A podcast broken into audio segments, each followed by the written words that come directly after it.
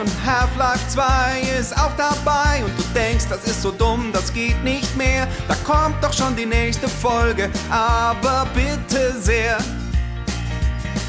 Anschluss 2 gegen Halo Reach. Manche Duelle sind echt ne Bitch und beim nächsten Sportvergleich bin ich echt raus. Wem mach ich denn da was vor? Aha.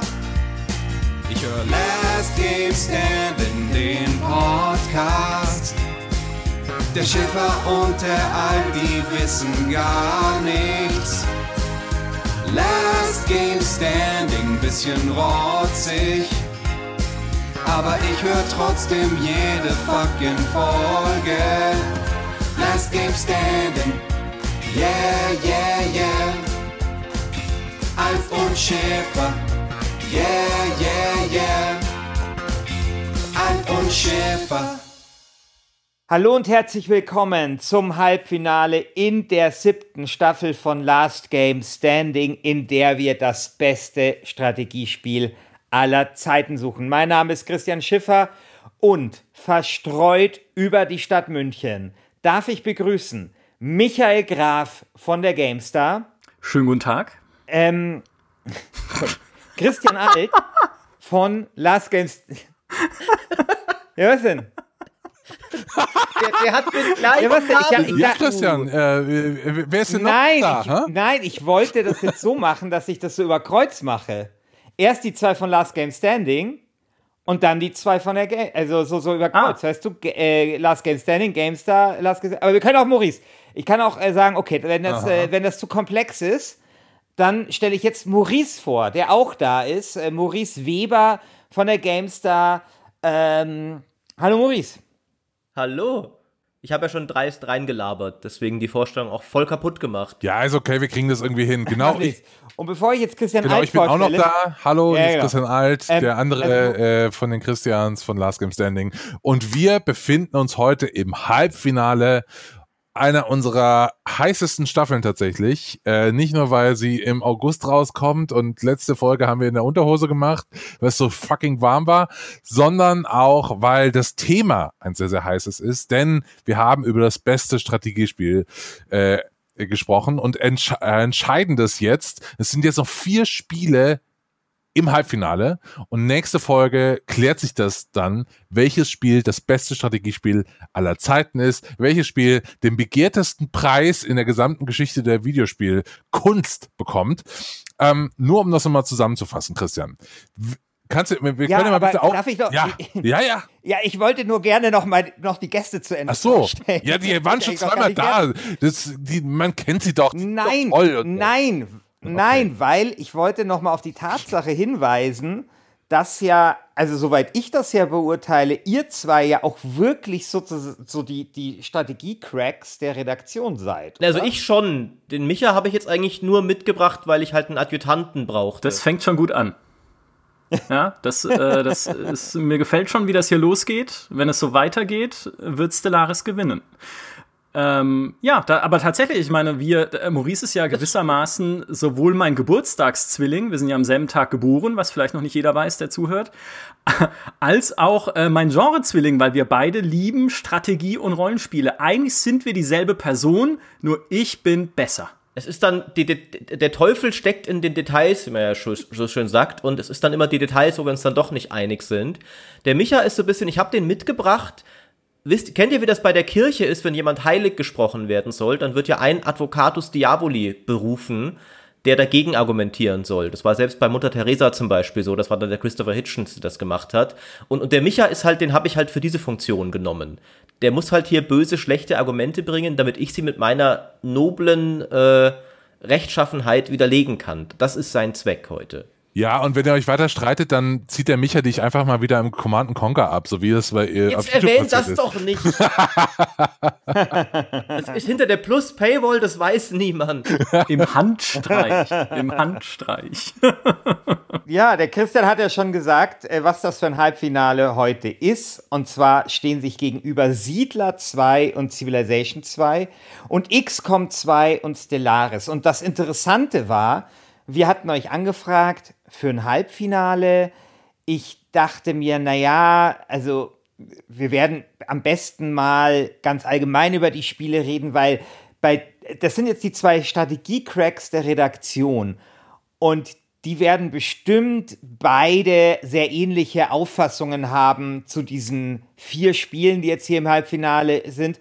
Aber nein, es ist tatsächlich so, dass ihr beide bei beiden äh, Duellen eine klare Priorität habt. Ja, polarisieren ist unser Auftrag hier in diesem Podcast. Deswegen sage ich logischerweise, Stellaris und Civilization 2 sind ihren jeweiligen Gegnern absolut überlegen. Ja, so Civilization 2 lasse ich mir ja sogar noch angehen. Ist ein gutes Spiel, ist nicht so gut wie Siedler 2, Gut, aber dann okay. wäre das schon mal entschieden. Sind, ist eine faire Meinung.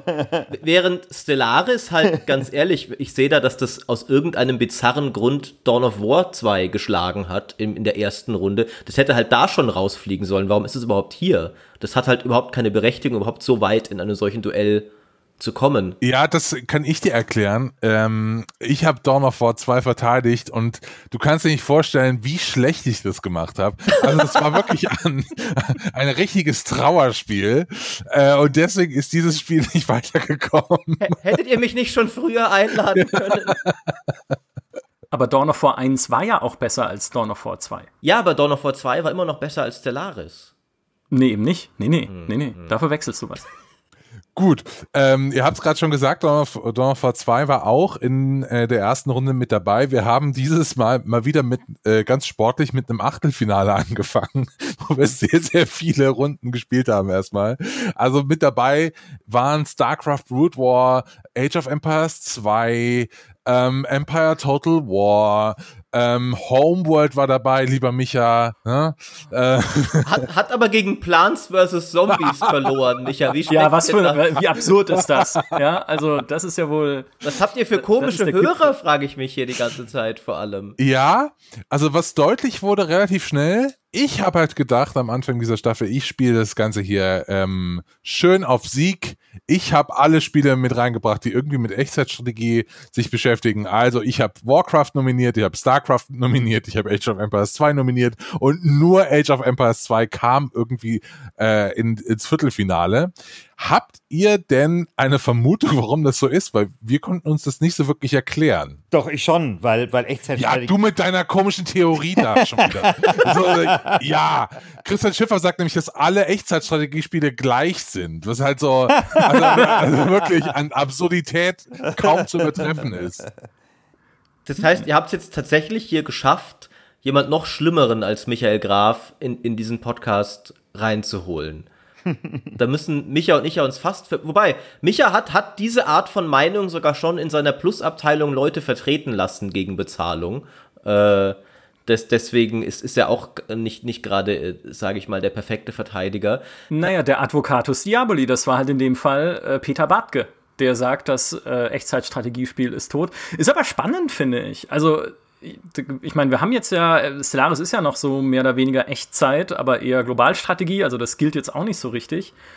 Ich weiß nicht, vielleicht haben, ist das für die Leute schon zu weit weg, ja, dass man sagt, okay, das hat halt, das war halt die alte Zeit, die Echtzeitstrategie, aber jetzt Avantgarde, wie man ist, wenn man einen Podcast macht, muss man ja in die Zukunft blicken und das Neue ehren, wie in Siedler 2 zum Beispiel. Ja, oder halt. Okay, die ich- Theorie ich, ist Quatsch, jetzt merke ich es Ich, gerade. ich weiß jetzt gerade gar nicht, ich überlege gerade, oder aber die, wenn man wiederum noch älter ist, wie schätzt ihr denn die Zielgruppe eures Podcasts ein?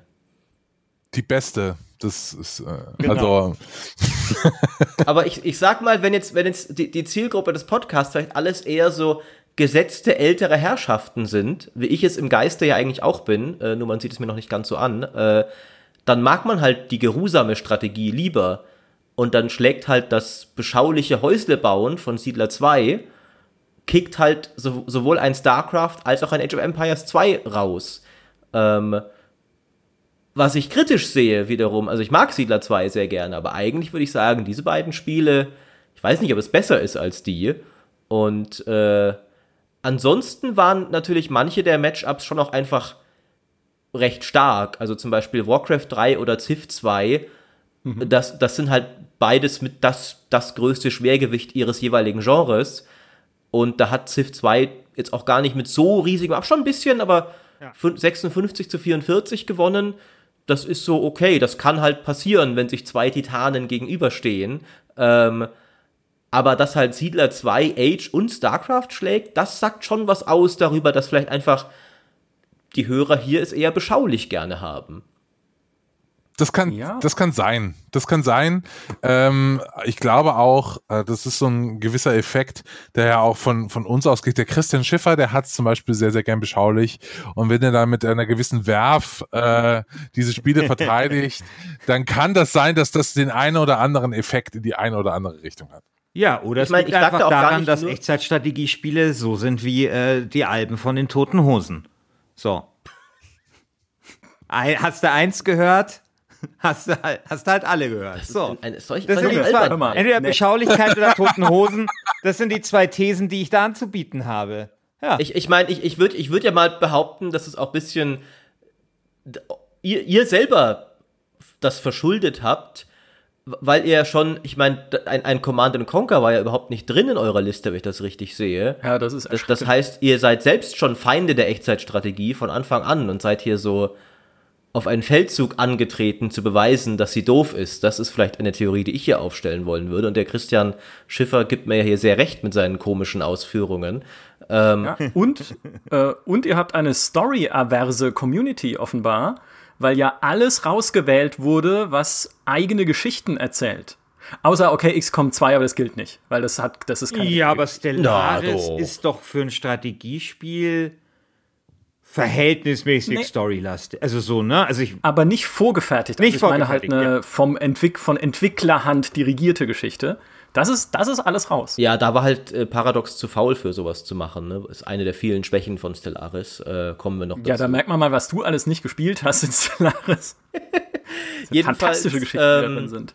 Aber ich, ich will auch tatsächlich das, was ich vorher meinte, das ist gar nicht nur quasi ein, ein Vorwurf an eure Hörer oder sowas. Ich glaube, das ist bei den Strategiespielern allgemein so, weil man sieht es ja insgesamt, dass es der Rundenstrategie deutlich besser geht als äh, der Echtzeitstrategie. So was, was gerne, also Age of Empires 2 hat jetzt durchaus wieder ein bisschen ein Comeback durch die Definitive Edition gefeiert, aber so auf Steam Civilization ist, was die Leute sehr gerne spielen. 5 und 6. Total War wird gerne gespielt und da gibt es viele Spieler, die das nur auf der Rundenkarte spielen. Ähm, Globalstrategie wie von Paradox wird gerne gespielt. Die ist zwar Echtzeit, aber ja eigentlich sonst in ihrer Machart oft auch der Rundenstrategie eher sogar näher, also von dem, was du spielst, so dieses Weltkarten-Taktieren ist ja eigentlich mehr was, was der Rundenstrategie zugeordnet ist sonst. Ähm, ich habe das Gefühl, das ist allgemein so, dass die Leute, Strategie ist halt nicht mehr Mainstream und die Leute, die heutzutage sich zu diesem Genre hingezogen fühlen, tun das eben eher, weil sie halt hochgeistige Denker sind, also ganz großartige Leute. Ähm, und diese Leute wählen dann eher die Art von hochgeistigem Denkerspiel, wo sie sich Zeit lassen können beim Denken. Weil, wenn sie schnell agieren wollen würden, dann würden sie ja Call of Duty spielen. Also, du willst damit sagen, Strategen neigen einfach zu Spielen, die Strate äh, Strategie Strategiespiele wirklich sind. Ja? Man könnte es auch, also, könnte auch sagen, dass, dass Strategen faul sind. Und das kann ich auch an eigener Beobachtung bestätigen. Warum mich beeilen, wenn ich Dinge auch langsam und behäbig machen kann? Ich glaube, das sind einfach nur alles Let's Play-Schauer. Weil auch da ist, also eine Story-Kampagne im Let's Play zu schauen, ist sinnlos. Weil die spiele ich und erlebe ich lieber selber. Aber bei diesen ganzen Spielen wie einem Stellaris, einem Civ, Siedler vielleicht, aber einem XCOM definitiv mit seinen Soldaten und so, du hast halt dieses emergente Storytelling. Also die Story entsteht halt aus der Spielmechanik und dem Spielgeschehen und du erlebst auch immer wieder was Neues und Interessantes und Witziges und Trauriges. Vielleicht, wenn halt irgendwie äh, XCOM Paule stirbt, nachdem er 50 Missionen gegen die Aliens gekämpft hat oder so. Und das hast du halt bei normalen Story-Kampagnen nicht. Deswegen, äh, das, das wäre meine, äh, meine aggressive Theorie ist, einfach alle, die diesen Podcast hören, sind so das klassische äh, Let's Play-Publikum. Okay, jetzt, jetzt geht ja eine Publikumsbeschimpfung. das ist, ja was Gutes. Das, das Wunder, weißt du, das ist das Tolle, wenn du bei anderen Podcasts eingeladen bist. Du kannst ja. einfach mal, du, willst im, im, du kannst ja nie in, im eigenen Podcast über das Publikum vom Leder ziehen, aber bei, bei euch, das bleibt ja alles bei euch kleben. Ja. ja, aber ist das denn ein Halbfinale, mit dem ihr so insgesamt leben könnt? Oder sagt ihr, sorry, das sind wirklich die vier schlimmsten Strategiespiele, die es überhaupt in ein Halbfinale hätten schaffen können. Also ich finde eben, der, der Echtzeitstrategiemangel ist wirklich auffällig. Also es müsste zumindest eins, also Age, Warcraft, Starcraft oder Command Conquer, finde ich, müsste im Viertel, oder ein Total War, müsste in einem Strategiespiel Viertelfinale sein. Abgesehen davon finde ich aber, dass die anderen drei alle sehr würdige Vertreter der verschiedenen großen Ausrichtungen der Strategie sind. Also man kann sich darüber streiten, ob Siedler 2 oder irgendein Anno jetzt das Beste aufbaut, aber ich finde, es ist ein völlig legitimes Argument zu sagen, Siedler 2 vertritt die Aufbauspiele in dieser Liste. Genauso bei Civilization, da ist eigentlich auch nur die Frage, welches Civilization sollte es sein. Manche würden vielleicht sagen 5, andere würden sagen 2.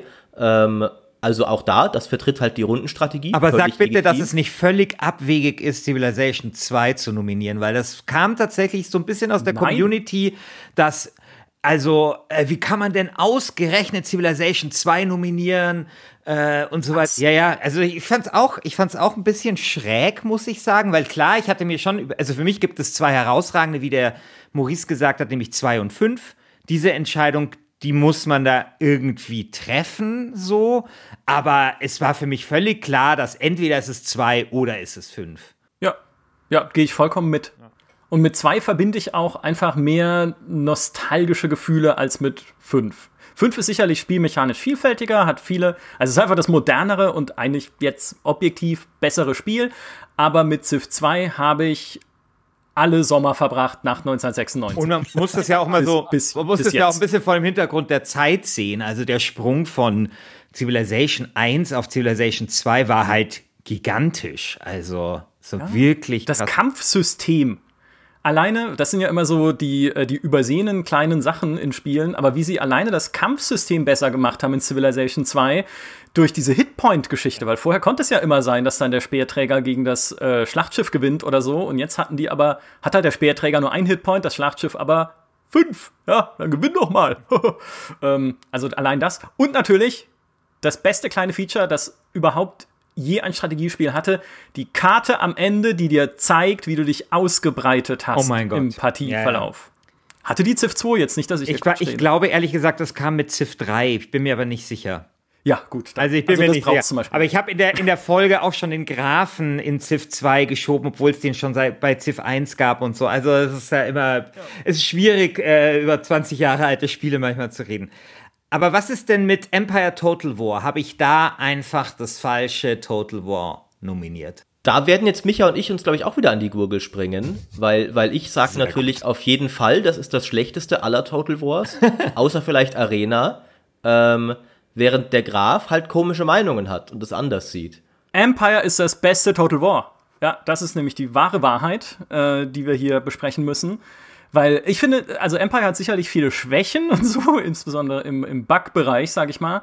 Aber diese, das Setting ist eigentlich das, was am besten so dieser Total War-Mechanik passt und insbesondere zu den Schlachten, wo du ja immer diese Regimenter äh, kommandierst, die so in Reihe und Glied marschieren. Und da passt einfach dieses 18. Jahrhundert mit seinen Schützenreihen, die sich stoisch gegenseitig niederschießen, perfekt dazu. Ich fand es immer absurd, wie in Medieval 2 Ritterheere in, äh, in akkurater Formation aufeinander zumarschieren und sich dann äh, gediegen die Köpfe einhauen. Das hat für mich halt nie Sinn ergeben. Auch in der Antike, wo es dann schon vielleicht eher so war zum Teil, fand ich es aber auch immer ein bisschen künstlich. Und hier war es aber wirklich so. Und das, das, fand ich halt immer am allerbesten. Ich meine, ich muss ja jetzt zugeben, das ist eine komische Meinung, die der Micha da hat. Ähm, aber mir ist völlig bewusst, dass meine noch komischer ist ich fand lange Zeit Medieval 2 das beste Total War. Das ist keine komische Meinung. Das ist, glaube ich, so eine sehr mainstreamige Meinung. Inzwischen finde ich, dass Total War Three Kingdoms das beste Total War ist. Und das ist eine sehr komische Meinung. Die teilen, glaube ich, wenige Leute. Aber ich finde, das hat so viele coole Verbesserungen gemacht, gerade was so Weltkarte und Diplomatie angeht, ähm, dass ich da mehr Zeit drin versenkt habe als seit langem in irgendeinem Total War, vor allem direkt zum Release. Weil ich habe das ja getestet und normalerweise, wenn du so ein Spiel testest, hast du es danach erstmal satt. Egal wie geil es ist, wenn du es so im Akkord durchtestest, auf Deadline durchspielen, am besten mehrfach und Szenen aufnehmen und viel drüber schreiben und so in sehr kurzer Zeit, danach hast du es total über. Da habe ich sofort die nächste Kampagne gestartet, weil das durch diese, durch diese ganzen coolen Schachzüge, die man da machen kann, durch die Diplomatie, so viel, eine, eine Vielfalt hat, die es eigentlich nicht hat, weil die Fraktionen sind längst nicht so abwechslungsreich wie in Warhammer oder sowas, aber es passieren irgendwie auf der Weltkarte mehr coole Dinge, weil halt Leute sich ständig gegenseitig betrügen und Allianzen schmieden und sich Leute aufhetzen gegeneinander und so. Ähm, das hat sehr, sehr viel Spaß gemacht. Ähm, aber egal, ob du jetzt Three Kingdoms oder Medieval 2 nimmst oder eigentlich auch noch ein paar andere wie Shogun 2, die sind eigentlich alle besser als Empire. Also die meisten. Na gut. Okay. Dann, äh, ja, schreiten wir jetzt mal vielleicht ein bisschen zum Duell. Äh, du, Micha, hast gesagt, Civilization 2 ist besser als Siedler 2, während du, Maurice, äh, Siedler 2 verteidigen möchtest. Äh, habe ich das richtig äh, in, äh, memoriert oder habe ich mich da jetzt getäuscht? Das ist vollkommen richtig. Warum, warum soll denn Siedler 2 besser sein als Civilization 2, Maurice? Das ist, glaube ich, einfach einer sehr grundlegenden Weltwahrheit geschuldet. ähm, dass, wie wir ja hier schon festgestellt haben, Siedler 2 hier sehr zu Recht als Paragon der Aufbaustrategie ins äh, Feld zieht und die Aufbaustrategie halt das überlegene Genre verglichen mit der Rundenstrategie ist. Wie jeder weiß, also das ist ja quasi, steht überhaupt nicht zur Diskussion. Ähm, weil die Aufbaustrategie, die ist alles, was schön ist im Leben. Du baust Dinge, du schaust beschauliche Landschaften zu, du, du siehst, wie sich etwas entwickelt durch, ist wie ein, wie, weißt du, wie Blumen gießen, so, du näherst etwas, du baust auf, du bist konstruktiv tätig und freust dich einfach des Lebens. Das klingt schon so spannend. Ja, ne? genau. Finn Kliman ist das. Es ist halt super, weil wir haben im, im, Viertelfinale haben wir, hat Christian Alt Siedler 2 gespielt und es war, also ich habe das verglichen mit Bob Ross, weil Christian war plötzlich so total investiert, hat, ja. hat alles um sich herum vergessen und dann richtig schön so mit seiner dunklen Stimme, ach, jetzt baue ich hier eine Hütte, eine Holzfällerhütte und hier ein Sägewerk. Und das war wirklich, ich glaube, so gießt Christian Alt auch Blumen. nee, nee, nee, nee. Ich kann, auf, ich kann auf meinen Balkon schauen. Also meine Blumen verdorren hier tatsächlich, was so warm ist. Und dann mache ich Gießkanne voll und dann kippe ich das einmal drüber und dann ist das fertig wieder für, äh, für zwei Tage. So gieße ich Blumen. Aber äh, nee, aber so diese meditative Komponente hat das Spiel halt schon. Ähm, und das macht's auch für mich weiterhin interessant, genauso wie Anno 1800 äh, eigentlich noch viel, viel mehr. Ähm, was da der noch bessere Vertreter gewesen wäre, finde ich. Und, und, ich finde halt, Siedler, Siedler 2 ist der, der Schrebergarten der Aufbaustrategie. das ist so dieses, das, das ist das Aufbauspiel des Spießbürgers. Ja? Da legst du schön deine Wege an, da baust du deine Hüttchen ins, da ins, ins Grün, ins Idyllische und am Ende marschieren deine Soldaten los und ähm, plätten irgendwie den Gegner, weil darum geht es ja dann am Ende in Siedler 2. Ja, das hat halt Eleganz und Struktur. Ich weiß, dass ein Anarchist wie du sowas nicht zu schätzen weiß. Ja, ne? Schneid doch deine Hecken. Ja. äh, ja, tatsächlich war ja Siedler 2 mein erstes Computerspiel, also das Spiel, mit dem ich meine Eltern überredet habe als Siebenjähriger damals, dass ich einen PC brauche. Jetzt schlage ich den Bogen. Meine Mutter ist Landschaftsarchitektin, mein Vater ist Städtebauer. Geil. Das heißt, ich, ich glaube, es.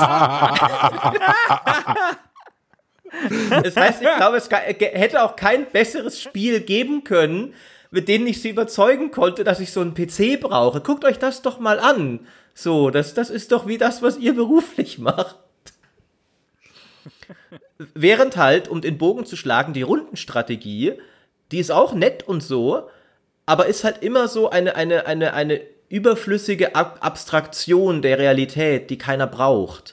Also, warum Runden, wenn du auch die noble Echtzeit haben kannst, frage ich mich immer. Und, und warum Dinge abstrakt in irgendwelchen bizarren Zugreihenfolgen darstellen, die halt nicht so passieren, wenn, wenn du auch was Echtes haben könntest. Ich bin gerade sehr irritiert, dass du äh, Echtzeit als nobel bezeichnest, weil es ist alles andere als nobel. Das ist hektisch, das, da geht's zu wie auf dem Fischmarkt, wo überall passiert irgendwie was.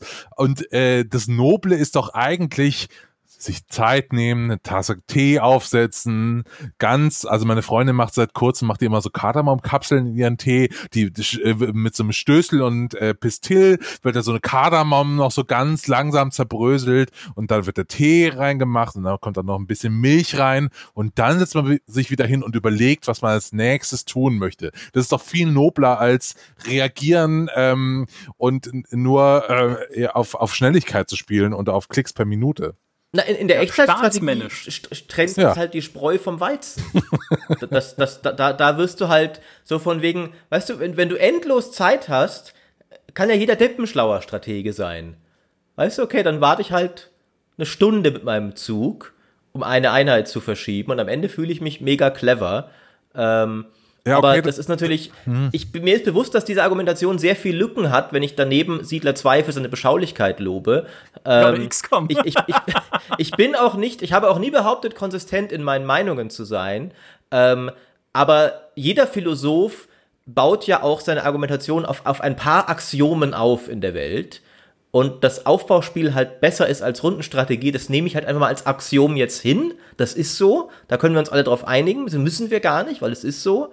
Und Siedler 2 ist das Aufbauspiel destilliert auf seine grundlegende Faszination. Das ist nicht so riesig wie in Anno 1800 zum Beispiel, aber es hat halt alles drin, was du im Kern brauchst. So einfach diese, diese Faszination des eigenen Schrebergartens, wie wir so schön festgestellt haben.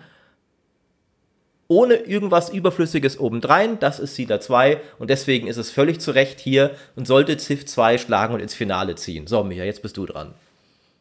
Also, wenn du natürlich in äh, Siedler 2 deine matschige Schrebergartensiedlung bauen möchtest, ist es ja, das ist, das ist dir überlassen. Das ist wundervoll. Aber Civilization 2 ist tatsächlich staatsmännisch, weil mir kommt jetzt immer mehr auch über dieses Spiel so zurück ins Gedächtnis an wundervollen Features wie dem Thronsaal den du einrichtest nach deinem eigenen Geschmack und der immer prunkvoller wird, je weiter du dann auch dein Imperium da auf der Ich Weltkarte glaube, das gab schon verteilst. in Civilization 1. Es tut mir so leid. ja, aber nicht so schön. Okay, gut. Ich weiß, es gab ihn schon. Aber ich gebe zu, sage das nicht, ist- dass das es zum ist ein ersten Mal, Argument. aber es war wunderschön. Also als Genau. selbstherrlicher Herrscher, als der ich mich ja gerne sehe, da kann ich nichts gegen sagen. Das ist cool. Das sollte Siedler 2 auch haben. Dazu dieser Videostaatsrat, Ja. der war tatsächlich zum ersten Mal in Civ 2, wo du äh, von diesem Elvis-Verschnitt irgendwie dann äh, den Rat bekommen hast, mehr Kolosseen zu bauen. Und dann hat dir der Militärtyp gesagt, hey, nee, bau lieber Kasernen, wir brauchen Kasernen. Ja, und äh, wenn du Ähm. dann Anarchie hattest oder sowas, dann äh, haben diese haben diese Berater, glaube ich, alle durcheinander geredet oder sowas. Also Ja, schon, ja richtig, genau. Äh, Zwischen, genau, Ja, ja, genau. zwischen Regierungswechseln, ja. Genau.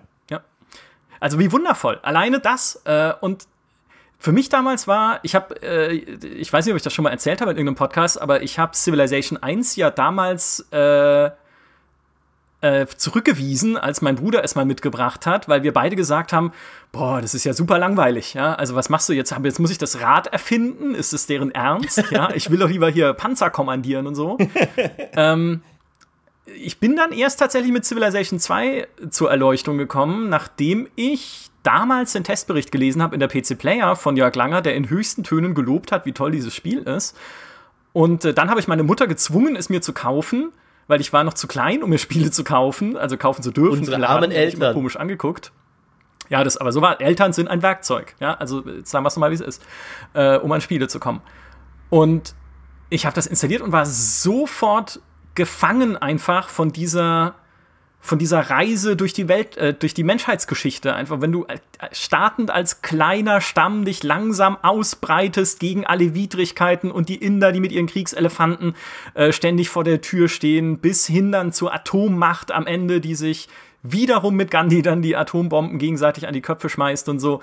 Das ist einfach so faszinierend gewesen äh, für mich damals. Und es war tatsächlich auch das erste Mal, dass ich das so erlebt habe in einem Civilization 2.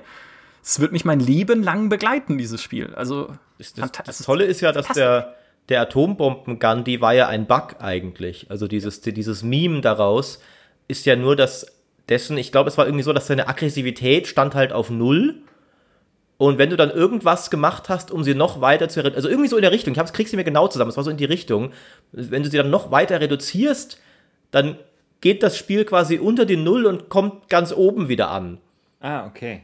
Und dann steht er halt auf 100 auf einmal, ist der aggressivste Charakter von allen, weil er so niedrig oder um, irgendwie umgekehrt oder sowas. Kriegst du es noch genau zusammen, Micha? Das war irgendwas in der Art, ne? Also, es ist, äh, es ist genau so. Also tatsächlich, wenn die Aggressivität reduziert wird und du hast aber so eine, es hängt ja damit zusammen, wie Zahlen in Computersystemen gespeichert werden. Die werden ja nicht, wenn er in so, in so Ranges immer gespeichert und eine Integers-Zahl kann meinetwegen mit so und so viel Bit, kann halt bis hochgehen bis zu 65.000 plus, aber dann das nächste ist dann minus 65.000. So direkt auf den, auf der gegenteiligen Skala. Äh, und wenn du dann eben bei null bist und gehst immer weiter runter, und je nachdem, äh, wie groß diese Zahl ist, die da im Speicher ist, äh, kommst du einfach irgendwann bei maximaler Aggressivität raus. Es geht Boah. einfach nicht höher. Genau. Also Ja, ich genau. möchte, ich möchte dieses Halbfinale nutzen, um äh, Christian Alt an dieser Stelle meine tiefe Dankbarkeit und Bewunderung auszusprechen. Ich bin wirklich Ach, das machst beeindruckt. du sonst auch, es passt schon. Okay. Jetzt zerstör doch nicht diesen magischen Moment hier. Ja, okay, Mit- mit- okay. Ich kann genau. schlecht mit Lob umgehen. Jetzt, Ah, jetzt bla, bla. Mach mal weiter hier. Okay, so. jetzt machen wir weiter. Gut, Micha, ähm, ich habe, du hast, ich, ich glaube, es warst du. Du hast doch das Interview geführt bei der GameStar mit einem der Entwickler von dem Fantasy General Spiel, von dem neuen. Kann das sein? Ja. Dass du das gemacht hast vom Ja. halben Jahr. Es war ein sehr interessant. Mit Jan Wagner, ja. Genau, es war ein sehr interessantes Interview. Ich glaube, so 20 Minuten lang. Und aus diesem Interview habe ich mir für eine Folge ein Argument entliehen. Und zwar das Argument, was er gebracht hat oder wo, bei dem er gesagt hat, deswegen macht er Rundenstrategiespiele, weil er gesagt hat, er kann dort mehr Komplexität unterbringen. Ja, du kannst einfach quasi in so einem Rundenstrategiespiel kannst du viel, viel mehr Faktoren, die da irgendwie einwirken und die man da berücksichtigen muss, sehr viel mehr Information, die man bei der Echtzeitstrategie nicht äh, verarbeiten kann, quasi als Spieler. Das geht eben bei der Rundenstrategie und das findet er eben daran so interessant. Ich weiß nicht, ob du dich äh, an diesen Part des Interviews erinnerst. Äh, Christian Alt hat mir, glaube ich, damals auch heftig äh, widersprochen. Soll jetzt gar nicht Thema sein, aber äh, wie siehst du das? Also, glaubst du, wie hieß der Typ, den, der, den du da interviewt hast? Also, ich, ich, ich weiß nicht, ich, hab ich, ich, ich, ich, ich sehe nur, okay, der macht Fantasy General 2, das reicht mir. Ich brauche da nicht mehr Informationen. So, Ja, Sid Meier war es. Genau. Jan Wagner. Jan Entwickler sind keine Menschen oder Individuen, die produzieren Produkte für uns. genau. Ich sehe nur das Spiel. Ich sehe, sehe nur das Spiel. Ja, also wie also auf jeden Fall der Typ, der Fantasy war Fantasy Jan General Wagner. Wir haben ihn. Jan Wagner. Jan Wagner. Ist auch kein so komplizierter Name eigentlich. Dank, danke, danke Typ, der du Last Game Standing machst. also, äh, genau. Äh, wie, wie, äh, siehst du das ähnlich wie Jan Wagner? Ähm, ja, es kommt drauf an. Ich meine, ich spiele ja auch die Paradox-Spiele sehr gerne, die ja in pausierbarer Echtzeit dann ablaufen, was ja nicht ganz ein rundenbasiertes System ist, die aber trotzdem halt ultra komplex sind. Gerade so ein Europa Universalis 4 hat ja äh, mehr Menüs als, äh, weiß ich nicht, ein Smartphone oder so. Ähm, deswegen, also ich, ich würde es nicht ganz so, äh, ganz so exemplarisch sehen wie er oder nicht, äh, nicht ganz so absolut. Aber ich meine, es kommt halt immer drauf an, wie viele, wie, äh, wie viel passiert denn gleichzeitig und wie viel Wichtiges passiert gleichzeitig. Und je mehr das ist, desto langsamer muss das Spiel einfach sein, weil sonst hast du ja keine Chance, das alles zu überblicken und das alles auch zu berücksichtigen. Wenn du im Echtzeitstrategiespiel kann es halt, also es geht einfach nicht, dass du deine Einheiten ausrüsten musst mit irgendwie Gegenständen, dann noch richtig positionieren und mit der richtigen, äh, mit dem Heck zum Feind wenden oder so, damit die dickere Panzerung zum Einsatz kommt und äh, eine 3D-Karte äh, drehen und wenden und eine Stadt ausbauen oder so gleichzeitig. Das geht halt nicht. Das ist auch, glaube ich, einer der Gründe, wir hatten es ja vorher schon, warum die Echtzeitstrategie so abgekachelt ist in den letzten Jahren. Weil es halt wirklich skaliert nicht. stressig ist, sie zu spielen. Und selbst die Spiele, also zum Beispiel StarCraft hat ja so einen Ruf, dass es mega stressig ist. Da gehst du schon rein und erwartest so das harte E-Sport-Strategiespiel. Aber selbst Age of Empires 2 im Multiplayer, es gibt, es gibt wenig stressigere Spiele eigentlich. Age 2 im Multiplayer, es ist schlimm. Da kannst du danach irgendwie eine Runde Call of Duty zur Entspannung spielen. äh, wie du da halt irgendwie an fünf Fronten und die Wirtschaft und bloß nie vergessen, aus vier Dorfzentren und fünf Kasernen Dauer zu produzieren, weil du am Ende in den Graphen genau siehst, oh, da hast du mal keine Dorfbewohner produziert, da gehen deine Punkte langsam nach unten. Guck dir das an, was da passiert ist. Ähm, also ich sage das voller Liebe. Ähm, ich habe mich in den letzten Monaten durch die Definitive Edition auch immer mal wieder im Multiplayer versucht, vor Age of Empires 2. Ich habe das ja früher eher so im Singleplayer gespielt, wo es ja auch wie ein geruhsames Aufbauspiel fast gespielt werden kann. Aber kompetitiv ist das unglaublich stressig. Und das ist natürlich, ja. das hat halt Rundenstrategie nicht. Und ich denke schon, dass sie da den Vorteil hat, dass sie so komplex wiederum sein kann, ohne dich zu stressen. Ähm, und ich muss ja auch tatsächlich der, Fairness halber sagen, dass äh, so, so, gern ich äh, auf Michas Meinungen rumhacke, in, in diesem Fall, also zu der wirklich erbitterten Fehde kommen wir gleich noch, argumentiere ich wirklich nicht unbedingt gegen Civilization, sondern mehr für Siedler 2, weil ich es noch lieber mag. Aber Civilization ist eine tolle Reihe. Äh, auch selbst Civ 6, das ja nicht ganz so einen Stand genießt wie die alten, aber auch finde ich toll ist für das, was es ist. Äh, Habe ich viel gespielt, auch in Streams, in Multiplayer-Partien und so.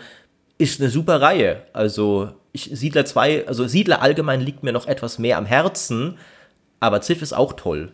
Gut, dann kommen wir jetzt zur Fehde. Ah. Friede. XCOM 2 gegen Stellaris. Ja. Unfassbar, das überhaupt in einem Satz zu erwähnen sein. Ja, finde ich auch. ja, gut, dann sind wir ja einer Meinung. ja, können wir hier rausgehen, ne? Also, Michael Graf, ist das bei dir, also ist das nicht, also, äh, bisher dachte ich, dass äh, du für Stellaris bist, weil für dich einfach Stellaris das beste Spiel aller Zeiten ist. Aber da ja, Homeworld. Nee, das ist Homeworld, genau. das okay. ihr schon rausgewählt ja, okay. habt, ihr ähm, aber knapp mit 53 zu 47 gegen Plants vs. Zombies verloren, okay. Ja. Also, also, also wirklich diese scheiß Plan Zombies, meine Fresse. Ja, das hätte das Finale eigentlich sein müssen, ja. Ähm, aber aus, aber ich höre da jetzt ja fast so ein bisschen raus, dass äh, du ja nicht nur Stellaris liebst, sondern XCOM 2 vielleicht auch gar nicht so richtig geil findest. Also das ist gar nicht so ein, es ist besser, äh, ja. es ist einfach, das eine ist einfach noch ein bisschen besser ist, sondern so ein richtiges, das ist das beste Spiel der Welt und das andere ist Durchschnitt. So. Ja, ich denke, nee, aber ähm, also jein mit Einschränkungen. Also ich meine, ich kann, ich kann vieles an XCOM 2 äh, anerkennen, was aber nebensächlich ist gegen dem, was ich an XCOM 2 nicht mag, nämlich das Setting. Ich mag einfach diesen Gedanken nicht. XCOM 2 setzt ein XCOM Enemy Unknown fort, das ich verloren habe. Da fängt es schon mal an, ja, weil äh, im ersten Teil kämpfe ich ja gegen diese Alien-Invasion und dann heißt es, die, Alien hatten, äh, die Aliens hatten Erfolg und ihr seid alle Sklaven ja, und jetzt kämpft dich da raus mit dieser Widerstandsgruppe.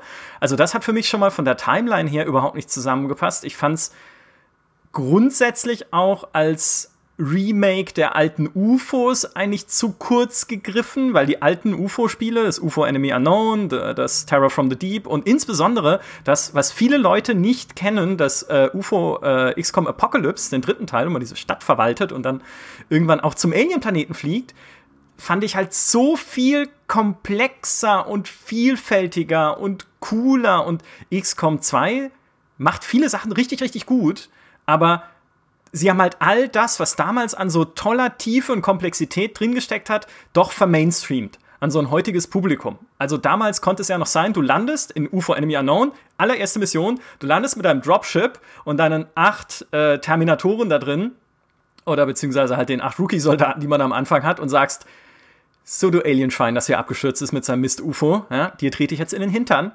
Und dann erschießt dieses Alien von außerhalb des Bildschirms deinen ja. kompletten Trupp.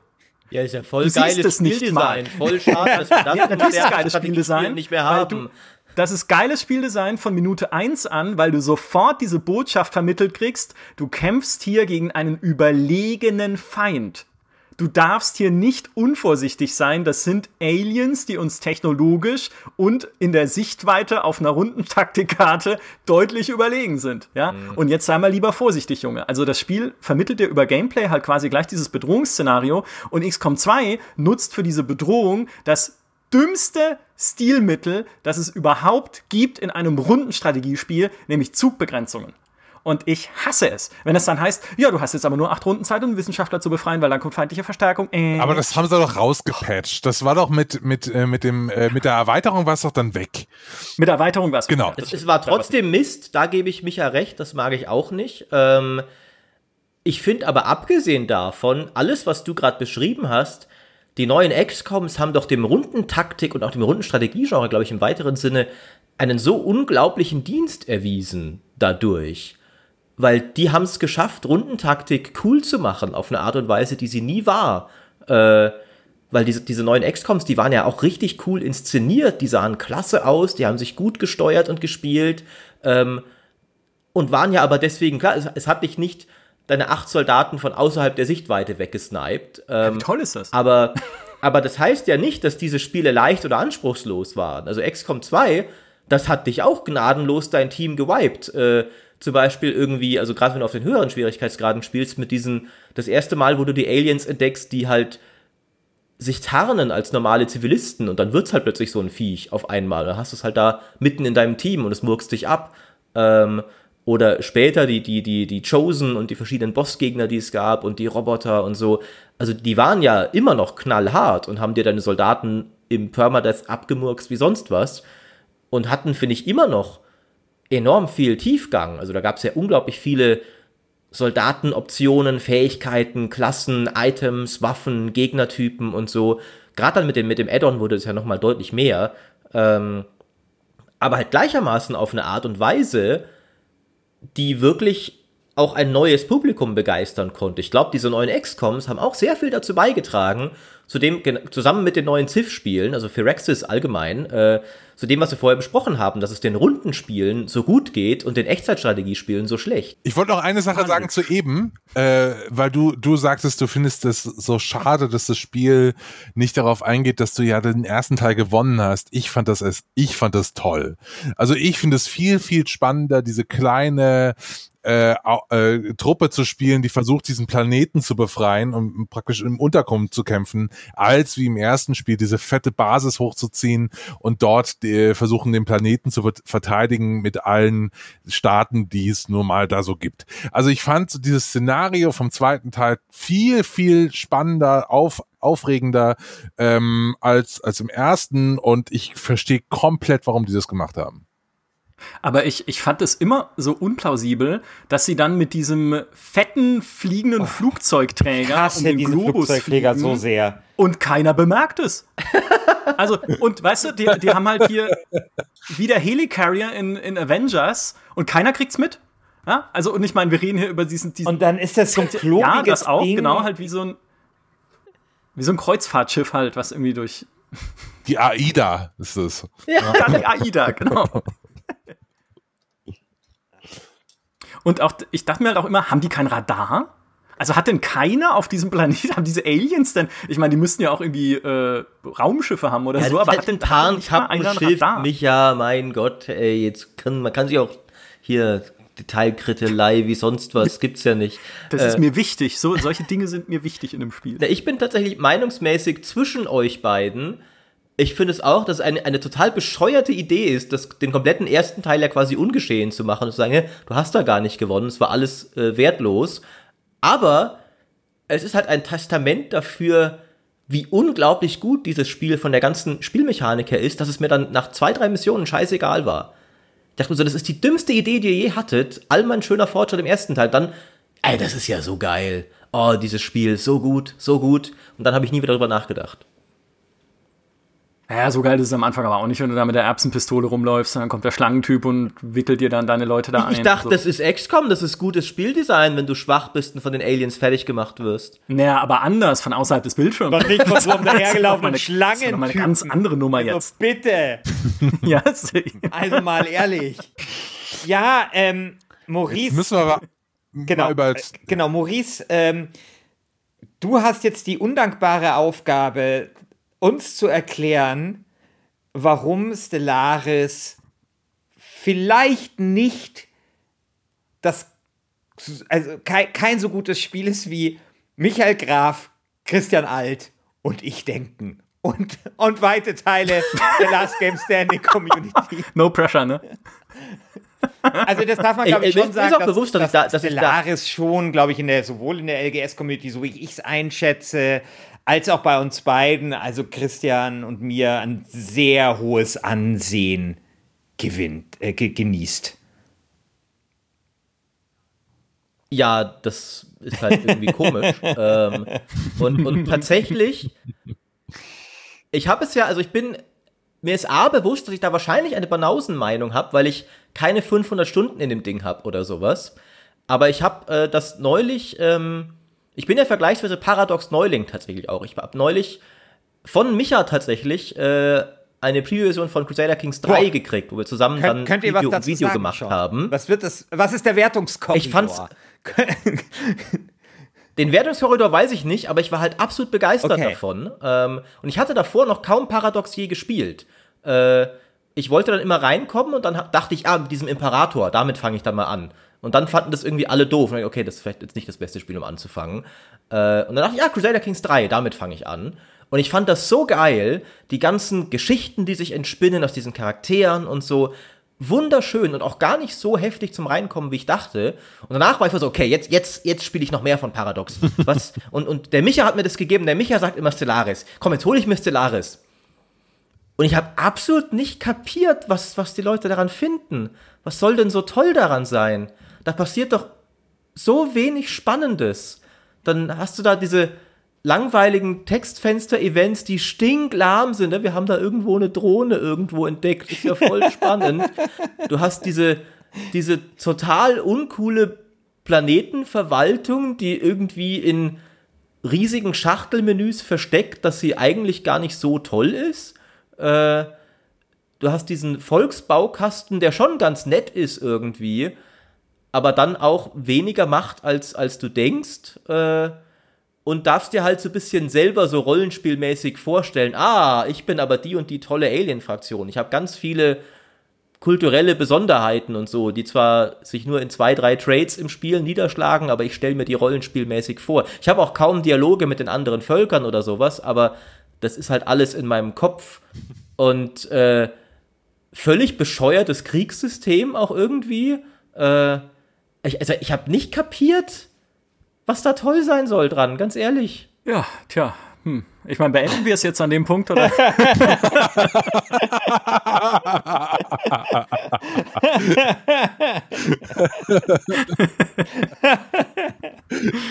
ich finde aber, man merkt, äh, man merkt vielleicht äh, sehr, ähm, aus welcher äh, Fanrichtung du kommst, weil ich glaube, äh, ich hoffe, ich lehne mich nicht so weit aus dem Fenster, aber ich glaube, du bist mehr der Fantasy als der Science-Fiction-Fan. So.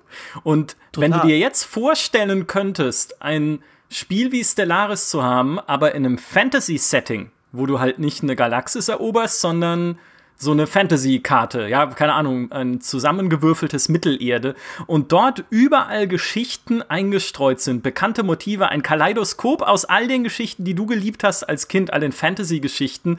Du kannst dort Game of Thrones-Elemente wiederfinden, du kannst da Herr der Ringe-Elemente wiederfinden. Du hast einen Typen, der hat ein uraltes Artefakt gefunden und macht sich damit unsichtbar, aber vielleicht steckt da eine größere Bedrohung dahinter und so weiter und so fort. Ich glaube, du würdest es lieben, weil das ist genau das, wofür ich Stellaris liebe. Es ist halt diese. Kann es- tatsächlich sehr gut sein. diese, ich, ich liebe halt mein Leben lang schon Science Fiction, weit mehr als Fantasy oder weit mehr als alles andere, was es so gibt. Ich habe halt irgendwie äh, Philip K. Dick gelesen, die Ringworld-Bücher, alles mögliche, Asimov, sonst was alles, ne? Also wirklich alles verschlungen, auch schon als Kind.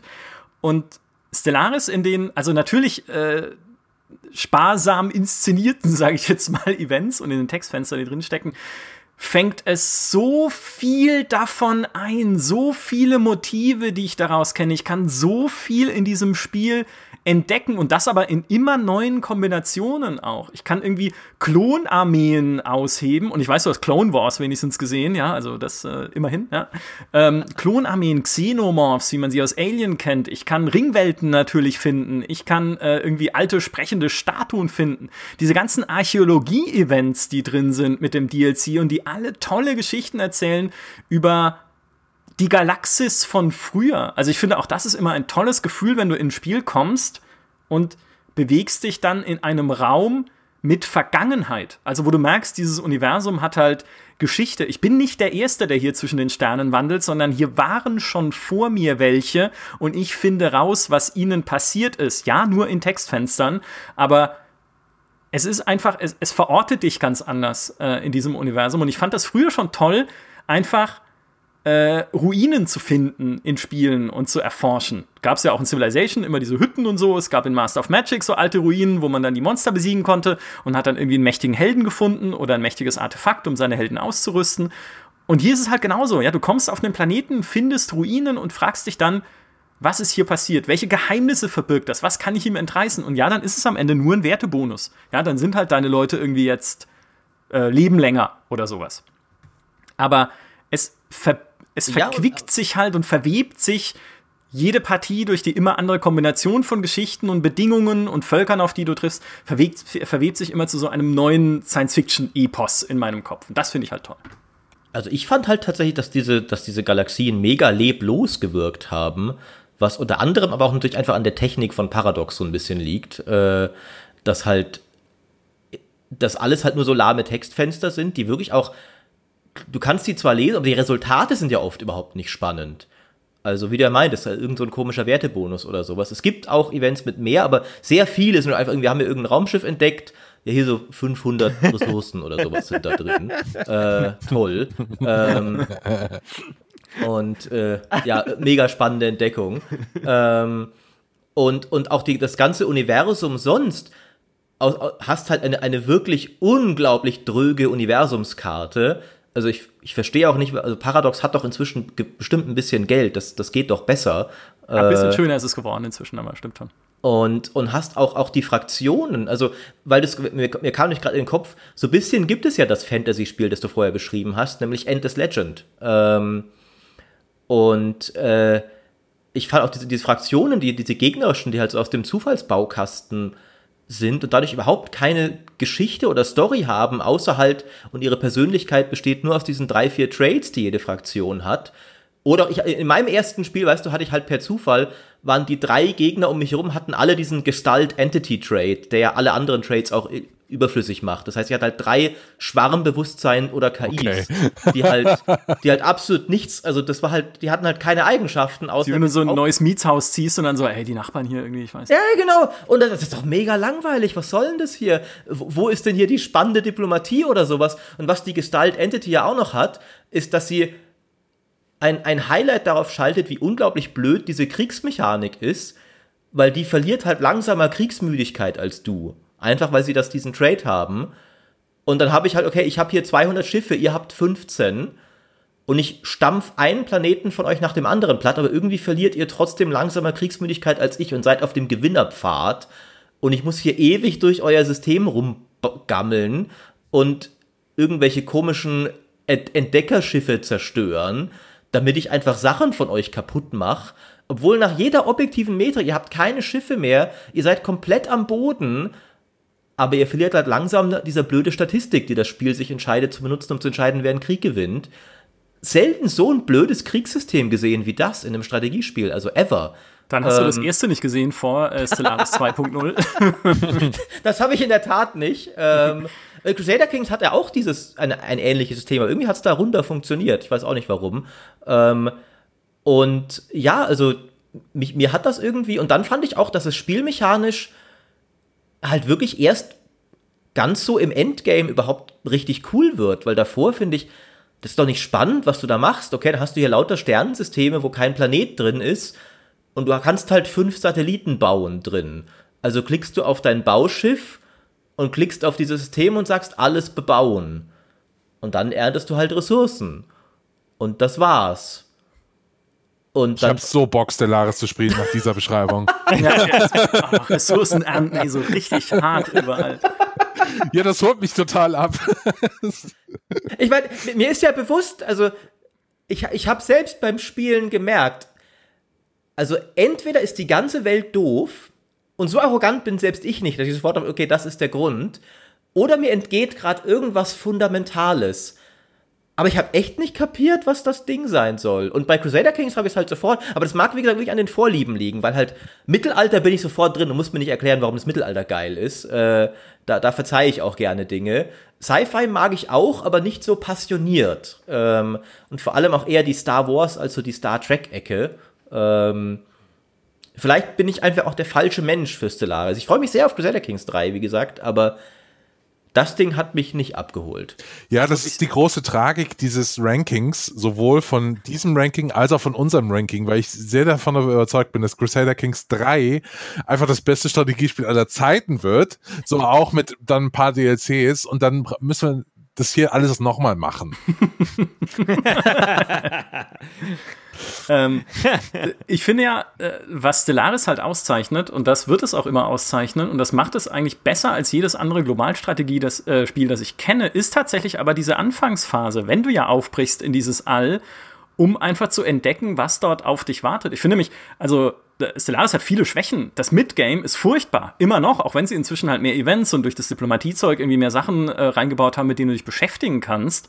Aber es passiert einfach viel zu wenig, es gibt viel zu wenig ja, genau. Spannendes, was du entscheiden kannst. Er gibt mir sogar aber, recht, hört ihr es? Ja, im Midgame, genau. Endgame kommt dann die Krise, das kann wieder lustig werden. Oder auch dann irgendwie, wenn irgendwie diese, diese alten Völker erwachen und dann diesen äh, War in Heaven da führen, wie in Babylon 5. Da haben wir wieder die Motive aus fantastischen Science-Fiction-Serien, Babylon 5. Ähm, aber was es halt wirklich gut macht, ist am Anfang dieses Aufbruchsgefühl. Und das hebt es für mich. Das ist so großartig. Es ist großartig, Ach. genau. Und das hebt es auch für mich ab von einem Master of Orion 2 oder sowas, wo du ja auch, dann hast du halt hier, äh, dann findest du halt Planeten, aber es ist nichts da. Es ist halt ein All, das sich besiedeln kann und irgendwann findest du dann auch die anderen Völker. Äh, aber es, es fühlt sich nicht nach diesem Star Trek-mäßigen dann tatsächlich Aufbruch ins Unbekannte, ne? The Final Frontier. Ich gehe jetzt da raus und gucke, was in diesem Universum auf mich wartet. Und da steckt in Stellaris so viel mehr, als es jedes andere Globalstrategiespiel jemals hatte an Erkundung, an irgendwie Überraschungen, an Ereignissen. Ein Spiel, das es damals auch ein bisschen versucht hat, war das, äh, oder eine Serie, die das versucht hat, war ja Galactic Civilizations. Da konntest du ja auch viele so Zufallsereignisse auslösen im All. Viele, die hatten ja sogar so eine äh, feste Storyline dann drin, im zweiten Teil, im dritten glaube ich auch, über so ein altes Volk oder so einen Krieg zwischen alten Völkern und sowas auch cool, aber Stellaris macht es halt mit einer noch höheren Dichte einfach an Sachen. Wobei man dazu sagen muss, wenn du die DLCs hast. Weil dann, sonst hast du halt die Archäologie nicht, dann fehlt schon mal ein bisschen was, sonst hast du halt äh, Teil der Events nicht, die, auf die du stoßen kannst, der besonderen Sternsysteme und sowas. Also da brauchst du dann schon ein bisschen mehr als nur das Basisspiel. Also ich hatte das, ich hatte dieses Stellaris Starter Pack, da sind einige DLCs drin, aber nicht alle. Ähm, von daher erneut äh, Banausen-Meinung, wie gesagt, ist mir durchaus bewusst, aber gleichermaßen kann es auch nicht angehen, dass du, dass du irgendwie 200 Euro an DLCs brauchst, ja, dann wird das Spiel gut. Da, dann, davor, klar, das Basisspiel ja. ist langweilig, das weiß jeder, aber was für ein tolles Spiel trotzdem. Nee, nee, nee. Aber wir haben das, nicht gerade diese gesagt, Meinung, dass XCOM 2 ist durch das Add-on richtig gut geworden? Nee, XCOM 2 war auch schon so super, das ist halt dann das Add-on noch besser geworden. ja, ja, genau. Aber den will ich mal sehen, der sich in den ersten Missionen von XCOM 2 gelangweilt hat, ja. Ja, wegen dem dummen Rundenlimit halt, ne? Da, da, da muss musste, ja, das, das, Dumm, das Rundenlimit ist scheiße, aber eins, was es nicht macht, ist Langeweile. Im Gegenteil. Äh, aber Frust. Frust, ja, aber Frust ist doch schon mal eine Emotion, weißt du, bei Stellaris hatte ich gar keine Emotion. äh, und, und da brabbelt er das Aufbruchsgefühl in diese leere, hässlich animierte Galaxis, wo du Textfelder entdecken kannst. Wow. Zu hässlich äh, ist die gar nicht. Aber ich, ich mache jetzt mal noch mit Banausen-Meinungen weiter, weil mich da tatsächlich deine Meinung interessieren würde, Micha, weil wir vorher schon angesprochen haben, dass die Paradox-Spiele ja so dieses Echtzeit mit Pause-Ding haben, was ja eigentlich total komisch ist für Globalstrategie. Also Runden, die meisten sind ja Rundenstrategie-Spiele dieser Art. Ähm, und als jemand, der jetzt eben vor kurzem neu reingekommen ist, ich habe auch wiederum nicht ganz kapiert, warum ist das nicht einfach Rundenstrategie? Wie siehst du das denn? Also bei Crusader Kings zum Beispiel ist es so, das pausiert ja ständig, wenn es dir irgendwelche neuen Events rein. Da kommt ständig, jetzt hat hier ist dein, dein, dein Kurfürst gestorben und jetzt hier eine Heirat und hier das und das und das und so. Und dachte so, würde das nicht einfach besser funktionieren, wenn einfach jede Runde ein Event käme und ich dann weitermache? Oder bist du der Meinung, die Echtzeit ist da tatsächlich ein sehr cooler Teil des Erfolgsrezepts? Und ich sage das als jemand, der zum Beispiel bei Baldur's Gate voll für Echtzeit mit Pause ist. Es gibt nichts Besseres in Rollenspielen, aber hier fand ich es irgendwie komisch Ja, weiß ich nicht. Also ich, ich fände es wiederum jetzt, aber halt auch aus dem Spielerleben raus, komisch, wenn es rundenbasiert wäre.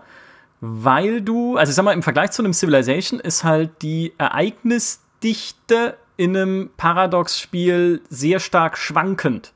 Also es kann halt sein, dass 50 Sachen gleichzeitig jetzt wichtig sind. Ja? Du hast ein Event, du hast irgendwas, was du in der Provinz ausbauen musst, du hast eine Technologie, die du erforschen musst, du hast ein äh, neues äh, Artefakt gefunden, was reaktiviert werden muss, und du musst jetzt eine Invasion starten auf drei Feinplaneten gleichzeitig. Jetzt mal bei Stellaris oder so.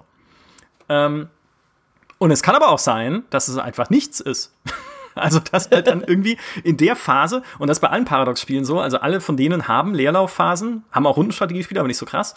Es kann sein, es gibt halt Phasen, da vergehen fünf Jahre im Spiel, ohne dass du eine signifikante Entscheidung treffen musst. Halt, wie gesagt, äh, insbesondere im Midgame. Das, da, also es gibt, du kannst dann halt micromanagen auf deinen Planeten und so, das macht aber jetzt nicht hyper viel Spaß, sage ich mal. Aber es, es, ist, es, es hat halt krassere Spitzen an Dingen, die gleichzeitig deine Aufmerksamkeit erfordern. Es hat aber auch krassere Täler, einfach, die du, äh, die du durchspulen kannst. Und es folgt halt nicht diesem klar getakteten, okay, dieses Gebäude braucht drei Runden, okay, ich habe sieben Städte, also wenn ein Gebäude drei Runden braucht, ist in jeder äh, Runde mindestens eine Stadt mit ihrem Gebäude fertig. Mathematisch völlig falsch, aber ihr wisst, was ich meine. Also, wo du halt äh, so einen klareren Rhythmus hast. Paradox-Spiele haben den nicht. Das ist eher so eine Achterbahngeschichte. Also abschließend, finde ich, können wir jetzt eigentlich mal festhalten, dass ihr sehr wenig Gegenargumente gegen meine objektiv korrekte Meinung zu Stellaris hattet. Ja. Ähm, und mir ja sogar recht gegeben habt, dass das Ding langweilig, langweilig, langweilig bis dann zum Endgame, wo vielleicht eine Katastrophe mal ganz cool wird, ist. Ähm, und auch nur dann, wenn du 200 Euro DLCs kaufst. Liebe Zuschauer, ich weiß, ihr mögt das Spiel, aber examiniert doch mal euer Leben, ob das wirklich die richtige Meinung ist. Oder wollt ihr wirklich jemandem glauben, der denkt, ein Podcast habe Zuschauer? Oder, oder Ja, es kann äh. sein Leben examinieren, dass das eine gute Ausdrucksweise ist, lieber Die Maurice. beste Ausdrucksweise, die einzige Ausdrucksweise. Warum sollte ich untersuchen sagen, wenn ich auch examinieren sagen kann? Ja. Warum? wa- Warum? Ja, nennt mir einen Grund. Leute, die das machen, sind auch die, die an Aufbruchsstimmung in Stellaris glauben. Ich habe mal äh, äh, von, ich weiß nicht, wer, wer es war. Ähm, ich glaube aber, Reich Ranitzky hat mal gesagt, er hat ein Fremdwörterbuch, aber nur um Fremdwörter zu vermeiden, damit er den einfachen Ausdruck benutzt. Ja, was weiß der schon? Ja, genau. Ja, also ich kann mich nur nochmal bei euch bedanken. Vielen, vielen Dank, dass ihr da wart. Vielen, vielen Dank, dass ihr uns hier eine Stunde geholfen habt zu entscheiden, welches das beste ähm, Strategiespiel aller Zeiten ist, beziehungsweise welche beiden Spiele ins Finale kommen sollen. Das Nochmal zur Erinnerung, die erste Runde Civilization 2 gegen Siedler 2, die zweite Halbfinalbegegnung XCOM 2 gegen Stellaris 1 in dem Fall. Ähm, und wer jetzt ins Finale kommen soll, könnt ihr entscheiden. Und zwar unter forum.lastgamestanding.de gibt's jetzt eine Abstimmung. Da könnt ihr mitmachen und dann hören wir uns schon nächste Woche wieder im Finale von dieser Staffel. Christian, willst du noch was sagen? Ja, äh, vielleicht hören wir uns auch nicht ganz in einer Woche, weil wir gerne Sprachnachrichten von Das ist euch absolut hätten. richtig, ja. Genau, und ich glaube, um diese Sprachnachrichten dann anzufertigen, werdet ihr dann ja auch noch mal ein paar Tage vielleicht Zeit haben wollen. Deswegen wird das Finale vielleicht nicht ganz genau in einer Woche sein, sondern ein paar Tage später. Aber viel wichtiger ist eben die Info, wir würden euch gerne wieder hören. So wie wir das eigentlich äh, seit, ich glaube, der zweiten oder dritten Staffel immer gemacht haben. Ähm, und genau, schickt uns Sprachnachrichten, wo ihr für euren Favoriten werbt. Ihr könnt das produzieren, ihr könnt das aber auch einfach so aufnehmen.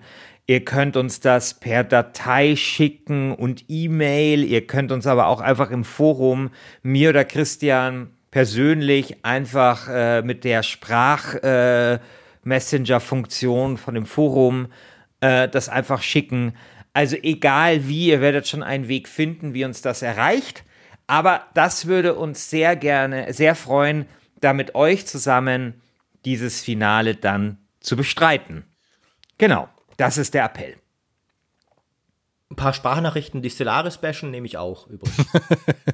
Du meinst das loben? Ja, geh dir erstmal 10 DLCs Le- kaufen und installier die dann. Ja, nee, dann geh, doch, geh doch mal deinen Schrebergarten pflegen. Ich habe auch noch einen Appell, wenn ich ihn loswerden darf.